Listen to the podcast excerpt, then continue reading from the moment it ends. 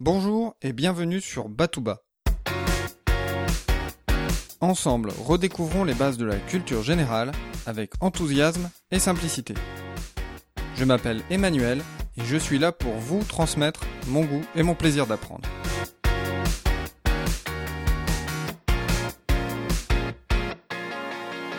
César Borgia est fils de pape. On peut dire que ce n'est pas banal. C'est même carrément inimaginable de nos jours. Mais encore une fois, il nous faut replonger dans le contexte de l'époque. César Borgia est né en 1475. Nous sommes en plein dans la période qui marque le passage entre le Moyen Âge et la Renaissance. Gutenberg vient d'inventer l'imprimerie. Christophe Colomb est sur le point de découvrir l'Amérique. C'est une époque de formidable créativité. On pense à Léonard de Vinci, Michel-Ange, Raphaël. C'est la période où l'on redécouvre les anciens et où tout un peuple a soif de culture. Mais c'est aussi une période troublée, où la vie est brève. Trahison, guet-apens. Dépasser les 50 ans relève du miracle.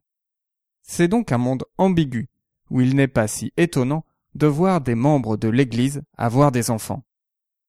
C'est le cas du cardinal Rodrigo Borgia, qui a eu plusieurs enfants, dont quatre enfants avec Vanozza Catanei.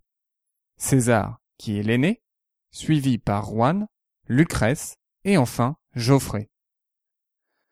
Traditionnellement, le fils aîné est destiné à une carrière militaire et le cadet à une carrière au sein de l'Église.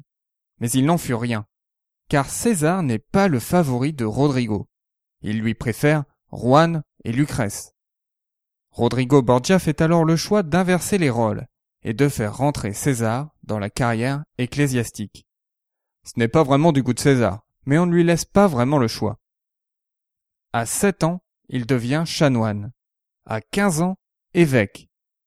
Et en 1492, c'est la stupeur. Son père, Rodrigo Borgia, devient pape et prend le nom d'Alexandre VI. César Borgia, quant à lui, en profite pour poursuivre son ascension. Il est nommé archevêque, et enfin, il atteint le sommet de la hiérarchie ecclésiastique, il devient cardinal. On lui confie notamment des missions diplomatiques.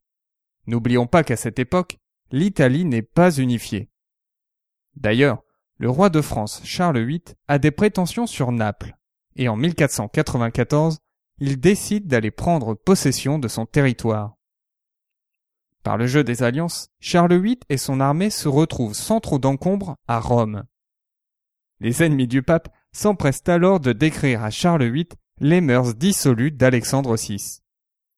Charles VIII est à deux doigts de faire déposer Alexandre VI, mais il n'en aura pas le courage. À la place, Charles VIII reprend sa route vers Naples en amenant avec lui un otage un peu particulier, César Borgia. Mais César va réussir à s'enfuir et à s'envoler dans la nature. De son côté, Charles VIII arrive enfin à Naples où il séjournera quelques mois. Entre-temps, le jeu des alliances s'est retourné contre Charles VIII et il repart vers la France avec difficulté. C'est le moment que choisit César pour refaire son apparition à Rome où il massacre des soldats suisses qui sont au service de la France. Alors, a-t-il enfin gagné la confiance de son père? Va-t-on enfin lui confier l'armée pontificale? Eh bien, toujours pas. C'est à Juan, son frère, qui n'a encore rien prouvé, que l'on donne la tâche d'aller venger les traîtres qui se sont alliés à Charles VIII. Pire, César, qui logeait au Vatican dans l'appartement au-dessus de celui de son père, est sommé de libérer son logement pour laisser la place à Juan. Imaginez l'amertume que doit ressentir César. Afin de réconcilier ses enfants, la mère organise un dîner avec les deux frères. Sur le chemin du retour, Juan disparaît. On ne le reverra plus vivant, puisqu'on repêchera son cadavre dans le Tibre deux jours plus tard. On ne retrouvera jamais le coupable de ce crime, même si le doute n'est pas vraiment possible quand on se pose la question à qui profite le crime? Car César va récupérer toutes les charges de son frère. Il va abandonner son cardinalat et va prendre la tête des armées de la papauté. Il va enfin avoir la carrière dont il a toujours rêvé. Pour renforcer la puissance des États pontificaux, César va se trouver un allié.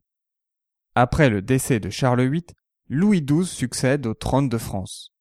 Louis XII est déjà marié et il a besoin de l'aval de la papauté pour faire annuler son mariage et épouser Anne de Bretagne, laissée veuve par Charles VIII. César est donc envoyé sur place et il donne l'accord au mariage de Louis XII avec Anne de Bretagne. Il scelle une alliance avec le roi de France et ils partent à la conquête de l'Italie. César va conquérir les villes les unes après les autres. C'est cette période de la vie de César Borgia qui va inspirer Machiavel pour son livre Le Prince. La fin justifie les moyens. Et en effet, il ne valait mieux pas se mettre en travers du chemin de César si l'on voulait garder la vie sauve.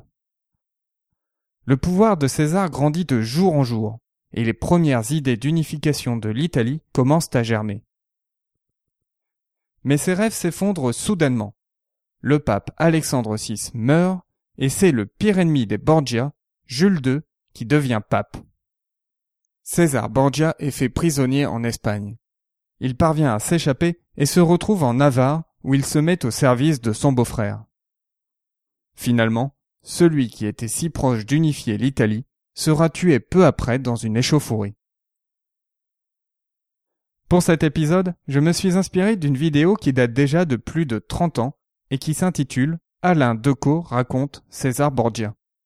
Je l'ai trouvé sur le site de l'INA et je vous ai mis le lien sur www.batouba.com slash 73. Je vous dis à très bientôt. D'ici là, restez enthousiastes, prenez soin de vous et de ceux qui vous entourent.